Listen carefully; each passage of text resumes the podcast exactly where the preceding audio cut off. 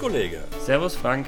Ähm, wir haben ja schon mal über so ein bisschen Ego gesprochen und haben auch ähm, so Personals, Why und so weiter und so fort angesprochen.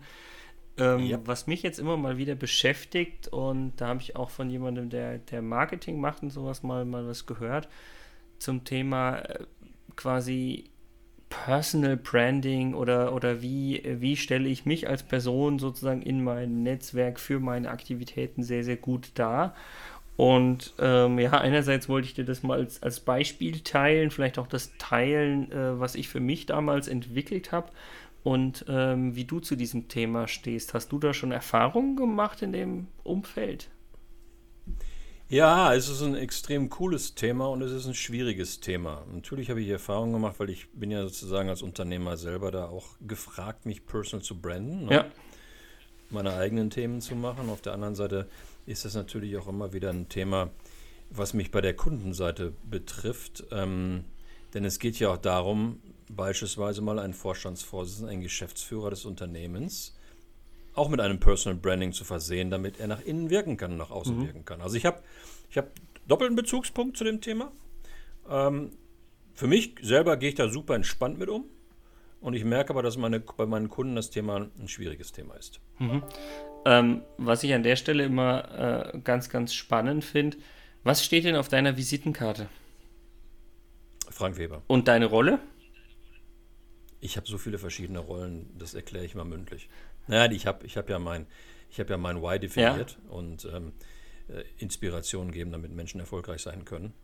Und dafür gehe ich wirklich verschiedene mhm. Rollen mhm. ein. Das, bin ich, das kann ich als Coach machen, das kann ich als Berater machen, das mache ich als Hochschuldozent, das mache ich als Keynote-Speaker, als Autor.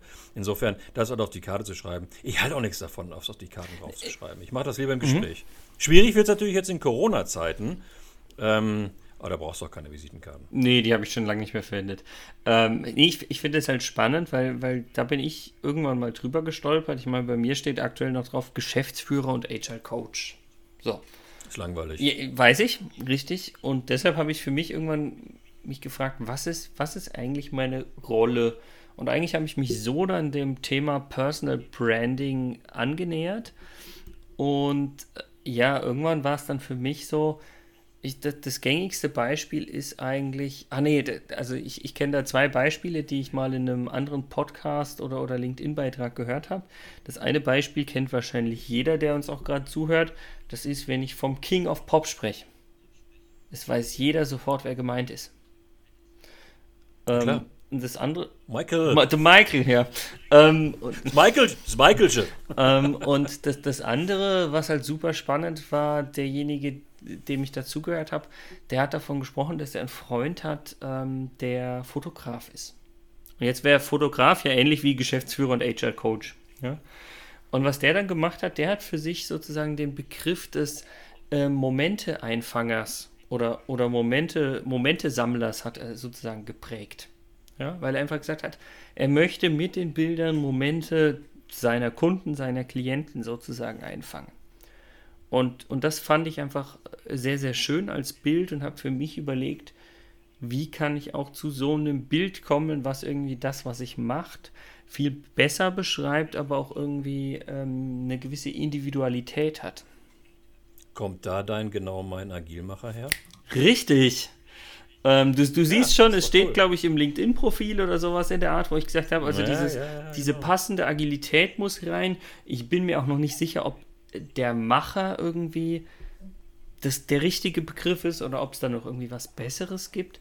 Aber äh, mich haben auf jeden Fall diese zwei Beispiele, von denen ich damals gehört habe, die haben mich sehr, sehr dazu inspiriert, ähm, das für sich nochmal irgendwie anders zu gestalten.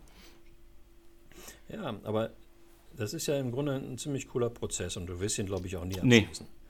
Und wenn du in zwei Jahren über das Thema nachdenkst, dann wird es vielleicht nicht mal genau mein Agilmacher sein, sondern anders sein. Ich glaube, wir lernen da täglich. Aber eine Sache ist doch cool. Du beschäftigst dich mit dem mhm. Thema. Ja?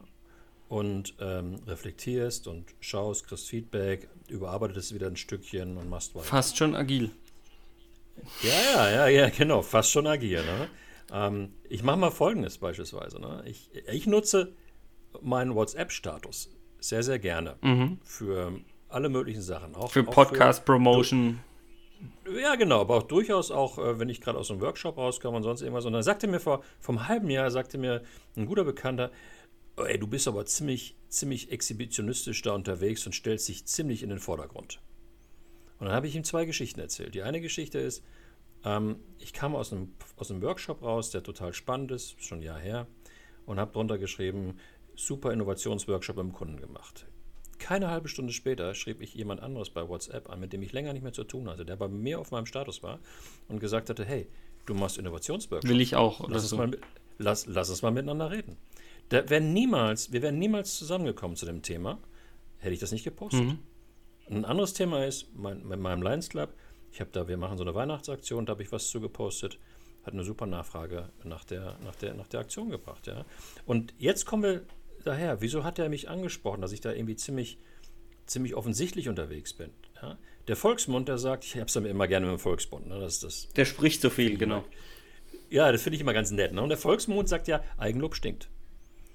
Und wenn du unterwegs bist und machst Personal Branding, egal über welche Medien, egal wie auch immer, sind wir immer hart an der Grenze für viele, die sagen, oh, ist auch ein bisschen penetrant und ist ein bisschen mhm. eigenlobmäßig etc. Ja. ja. Und, das, und das sind ehrlich gesagt kulturell unsere Restanzen, Restanten von dieser kalvinistischen Arbeitsethik, die wir haben und die uns immer noch prägt. Ja, und die Auswirkungen davon spüren wir noch in der Gegenwart. Schaffe und schwätze nicht und schon gar nicht über dich selber. Das klingt schon fast schwäbisch, so von der Philosophie her. Ja, das ist ja, der Calvinismus hat ja so seine, Ur seine Zeiten da unten. Und die, die Schwaben sind ja. Also das darf ich meinem Vater nicht sagen, okay.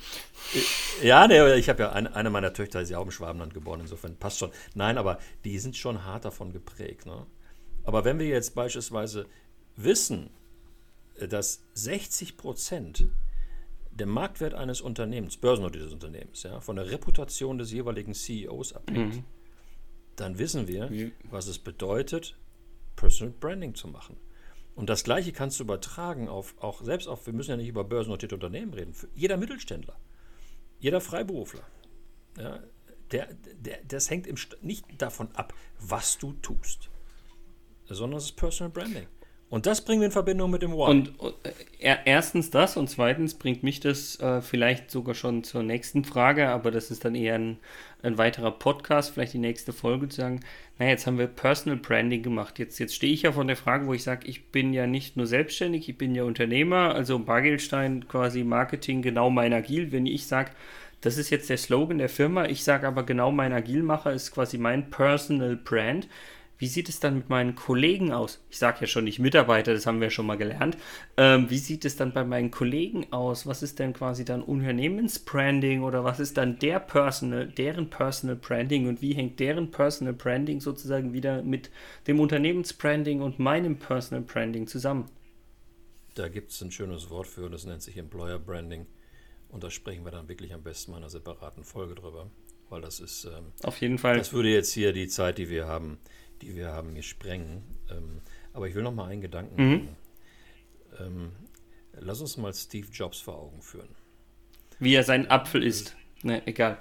Ja. Das ist, das ist, für mich ist das, du hast den King of Pop gehabt und für mich ist es Steve Jobs, ja. Also King of Personal Branding. Das ist sensationell.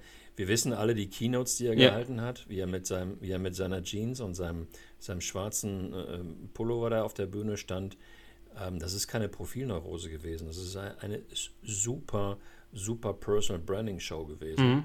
Und er hat es, er hat es so durchorchestriert, äh, dass ich glaube, Apple über, über die Jahre hunderte von Millionen an, an, an Werbeaufwendungen sparen konnte, weil das gesamte Keynote-Ding hat nur von seiner Personal Branding Show äh, gelebt.